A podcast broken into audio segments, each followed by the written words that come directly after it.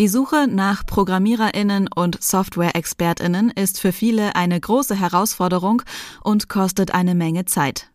Wo findest du die richtigen Expertinnen? Wie gestaltest du deine Suche?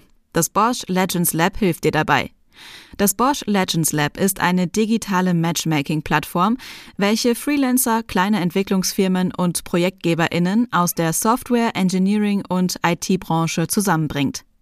Wähle aus einem Pool von 250.000 Top-Freelancern und 15.000 hochspezialisierten Entwicklungsfirmen für dein nächstes Projekt. Dich erwarten schneller und flexibler Projektsupport, einfaches und sicheres Contracting sowie umfassendes Know-how der Bosch-Gruppe. Schau einfach mal auf boschlegendslab.com vorbei und buche direkt einen Termin zum Kennenlernen der Plattform. Hallo und herzlich willkommen zu T3N Weekly, unserem Wochenbriefing. Lange Zeit waren Gespräche über die Möglichkeiten, Chancen und Risiken beim Einsatz von künstlicher Intelligenz und oder von Machine Learning eher Marke Pudding an die Wand nageln. Irgendwie war das Thema präsent, so richtig greifbar war es allerdings nicht. Das hat sich inzwischen mächtig geändert. Software mit KI und Machine Learning ist sichtbarer als je zuvor. Für besonders viel Aufsehen haben zuletzt zwei recht unterschiedliche Anwendungen gesorgt. ChatGPT ist eine davon. GPT steht für Generative Pre-Trained Transformer und ChatGPT ist ein KI-Chatbot-System, das den automatisierten Kundensupport-Chats ähnelt, die es online zuhauf gibt. Dabei ist der Bot jedoch deutlich fortschrittlicher, weil er nicht auf eine Handvoll Antwortoptionen beschränkt ist, die das Gespräch schnell frustrierend machen können. Nummer zwei im Duo der zuletzt besonders auffällig gewordenen Programme ist Lensa. Die Foto-App hat sich nicht nur den Spitzenplatz im App Store gesichert, sondern auch dafür gesorgt, dass sämtliche Social Networks mit Avataren, Superhelden und sonstigen per KI bearbeiteten Porträtbildern geflutet wurden. Sowohl ChatGPT als auch Lensa sind gleichzeitig ausgezeichnete Beispiele für viele gute und einige schlechte Seiten beim Einsatz von KI und Machine Learning. Mehr zu den Apps gibt's gleich im Podcast. Es lohnt sich, über alle Aspekte rund um künstliche Intelligenz zu reden und zu diskutieren. Dabei wird auf t3n.de in Zukunft auch Saim Alkan mit einer menschlich erstellten KI-Kolumne helfen.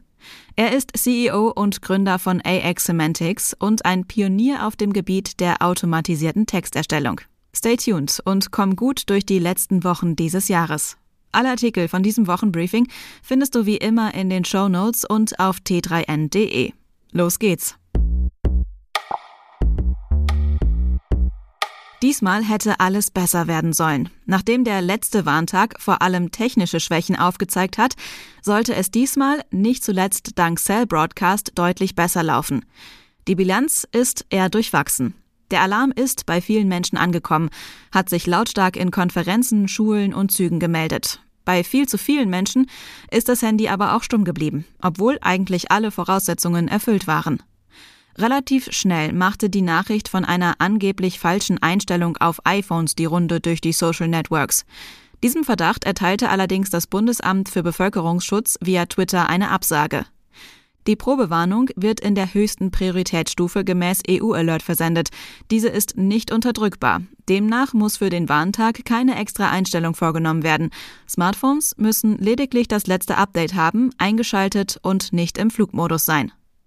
Cell Broadcast funktioniert grundsätzlich ähnlich wie SMS, aber statt die Nachricht nur an einen Empfänger zu versenden, gehen darüber verschickte Warnungen an alle Smartphones innerhalb einer Funkzelle.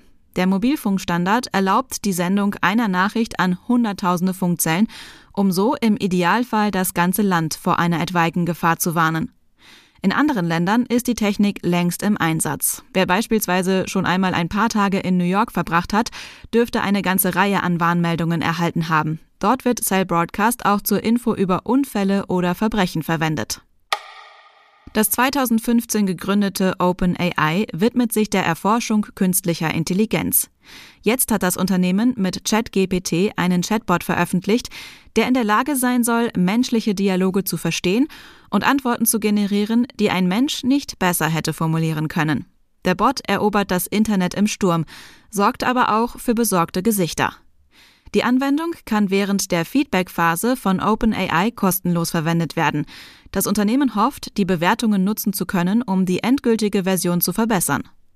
Der Chatbot basiert auf dem Sprachmodell GPT-3 von OpenAI. Dieses Sprachmodell setzt auf Deep Learning Technologie und wird mit Algorithmen trainiert, die mit großen Textmengen aus dem Internet gefüttert werden. Mit der Veröffentlichung des Chatbots hat OpenAI erneut gezeigt, wie weit KI bereits fortgeschritten ist. Die Software liefert bemerkenswert menschlich klingende Antworten auf gestellte Fragen. Zweifel ist der KI aber naturgemäß genauso wenig gegeben wie ein Verständnis der Dinge, von denen sie spricht. Das führt dazu, dass die Antworten von ChatGPT zwar durchaus überzeugend klingen, bisweilen aber auch völlig falsch sind. Stack Overflow, das bekannte Frage- und Antwortportal der Entwicklerinnen-Szene, hat mit ChatGPT generierte Antworten daher jetzt vorläufig untersagt. Noch gibt es keine echten Belege für eine nennenswerte Verzerrung des öffentlichen Diskurses durch ChatGPT oder ähnliche Werkzeuge. Nach Ansicht des Informatikpioniers Grady Booch könnte das aber schon bald Realität werden. Zumal massenhaft generierte KI-Inhalte letztlich auch dafür genutzt werden könnten, korrekte Informationen und absichtlich gestreute Falschinformationen in dieser Flut zu erkennen. Metas KI-Chef Jan LeCun hält solche Ängste jedoch für übertrieben. Seiner Ansicht nach schaden Desinformationen nur dann, wenn sie weiter verbreitet und von vielen Menschen gelesen werden. Dabei wiederum könne die KI aber nicht helfen. Wer sich in den letzten Tagen auf irgendeiner Social-Media-Plattform rumgetrieben hat, bekam vor allem eins zu sehen. Porträtfotos gemacht mit einer KI-gestützten Foto-App.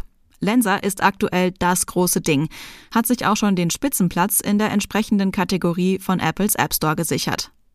Ganz neu ist das Ding aber keineswegs, auch der Anbieter ist bereits bekannt. Hersteller Prisma Lab selbst beschreibt die Funktion auf der eigenen Website knapp und treffend in einem Satz.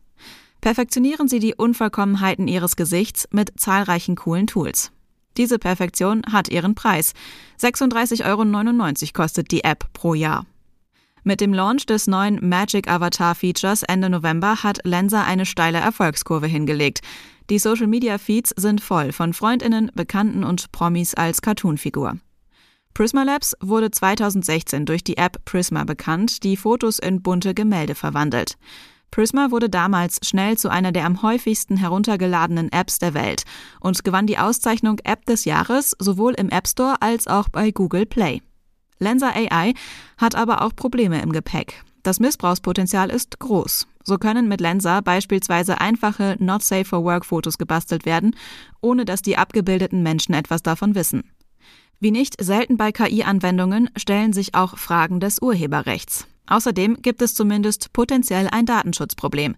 Wenn Lenserfotos beispielsweise in sozialen Netzwerken hochgeladen werden, so geben Nutzerinnen damit dem Unternehmen die Erlaubnis, die Bilder zu Werbezwecken zu nutzen. Der arme Elon Musk. Erst muss er sich ständig mit irgendwelchem undankbaren Volk rumärgern, das einfach nicht verstehen will, wie großartig er, zumindest seiner Meinung nach, Twitter machen wird. Jetzt auch noch das. Elon Musk ist zumindest in der Forbes-Version aktuell nicht mehr der reichste Mensch der Welt. Der Kurseinbruch der Tesla-Aktie in den vergangenen Monaten hat Elon Musk jede Menge Geld gekostet und den Spitzenplatz im Ranking. Seit Jahresbeginn hat die Tesla-Aktie mehr als die Hälfte ihres Werts verloren und Tesla-CEO Elon Musk jede Menge von seinem Vermögen. Seit der Twitter-Übernahme hat sich der Abwärtskurs noch einmal beschleunigt. Laut dem Milliardärsindex von Bloomberg hat Musk im Laufe dieses Jahres rund 100 Milliarden US-Dollar verloren. Bei Bloomberg bleibt Musk aber trotz der riesigen Verluste noch knapp in Führung. Ihm auf den Fersen ist der reichste Europäer, der französische Unternehmer Bernard Arnault. Arnault ist unter anderem Chairman und CEO des Luxuskonzerns Moet Hennessy Louis Vuitton. Im konkurrierenden Forbes-Ranking hat Arnault Musk dagegen schon überholt. Die reichste Frau ist übrigens Françoise Bettencourt-Meyers, die 33 Prozent an dem Kosmetikkonzern L'Oréal hält. Das Vermögen der Französin wird auf 75 Milliarden Dollar geschätzt. Lesen entwickelt uns weiter, vermittelt Wissen und fordert unsere Vorstellungskraft heraus. Außerdem kann ein gutes Buch auch ein Ruhepol sein. In einer Welt, in der Informationen in 240 Zeichen nur so über den Bildschirm rasen, kann ein abgeschlossenes Werk nötige Orientierung liefern. Auch in diesem Jahr wollte T3N von erfolgreichen Führungskräften wissen, welche Businessbücher sie unseren interessierten und wissbegierigen Leserinnen und Lesern im neuen Jahr empfehlen.